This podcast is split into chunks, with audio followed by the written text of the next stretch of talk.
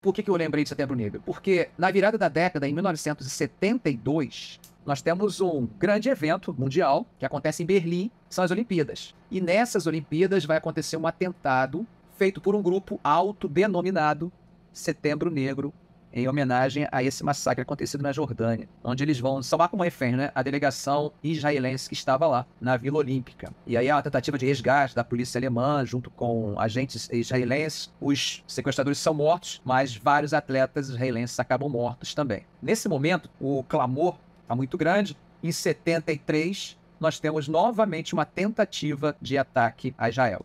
Aí dessa vez vai ser o contrário. Os árabes vão fazer o ataque primeiro. Vão se aproveitar de um, um feriado, que é um feriado judaico chamado Dia do Perdão, Yom Kippur. E aí, nesse dia que eles evitavam pegarem armas e tal, eles acabam invadindo o território e há um ataque ao Estado de Israel de novo. Há uma reação e novamente os árabes são derrotados. É nesse contexto que nós temos a chamada crise do petróleo de 1973. Essa chamada guerra do Yom Kippur, né, a quarta guerra, ela muda um pouco os rumos da situação, porque o petróleo ele vai ter um papel muito importante para o mundo. Eles vão começar a filtrar para quem que eles vendem petróleo, vão fazer leilão de petróleo, não vão aceitar determinados países. Então, além do petróleo estar caro, aquele país que precisava, como Estados Unidos, Israel, eles teriam que comprar de outro país, outro país comprar para eles. Então, é uma situação que vai realmente quadruplicar o preço do petróleo em pouco tempo.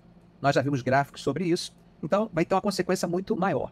Com isso, começa a haver movimentos pró-árabe. Eu diria que se a gente fosse pensar a política externa brasileira até a década de 1970, por mais neutralidade que se apresentasse, busca por neutralidade, apresentar aquela diplomacia tem sempre aquele discurso, né, meio termo. Por mais que eles fizesse isso, nós tínhamos uma ligeira simpatia por Israel.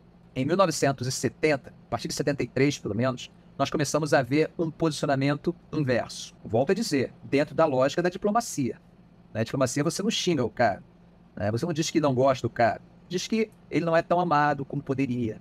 E nós vemos isso em movimentos que acontecem. Desses movimentos, nós temos o reconhecimento da OLP pelo Brasil, como representante da causa palestina, a autorização da OLP para ter um escritório em Brasília, só tinha uma observação, não podia ter bandeira. Além disso, nós temos o Brasil votando na ONU, considerando o sionismo como forma de racismo. Então, a partir daí, nós temos realmente uma aproximação com os árabes. E essa aproximação ela vai ser crescente. Lá na frente, nós vamos, inclusive, criar a ASPA. É a primeira, inclusive, em Brasília e funcionou até 2015. Então, nós temos uma aproximação. Começamos a vender para os países árabes. Começamos a vender armas. Começamos a vender alimentos no modelo halal. É porque os países árabes, os, os islâmicos, os alimentos deles são especiais. Ou seja, até o corte, né, forma como você mata o animal, todos esses detalhes. E o Brasil começou a desenvolver essa tecnologia, essa expertise e passou a fornecer produto para eles. Começamos a ter uma aproximação comercial muito mais intensa a partir desse momento. Na década de 90, houve um afastamento. Esse afastamento está ligado a quê? Nós temos que entender que na década de 90, por exemplo, no Iraque, nós que vendíamos armas durante a década de 80 toda, no Iraque nós temos a invasão do Kuwait. E aí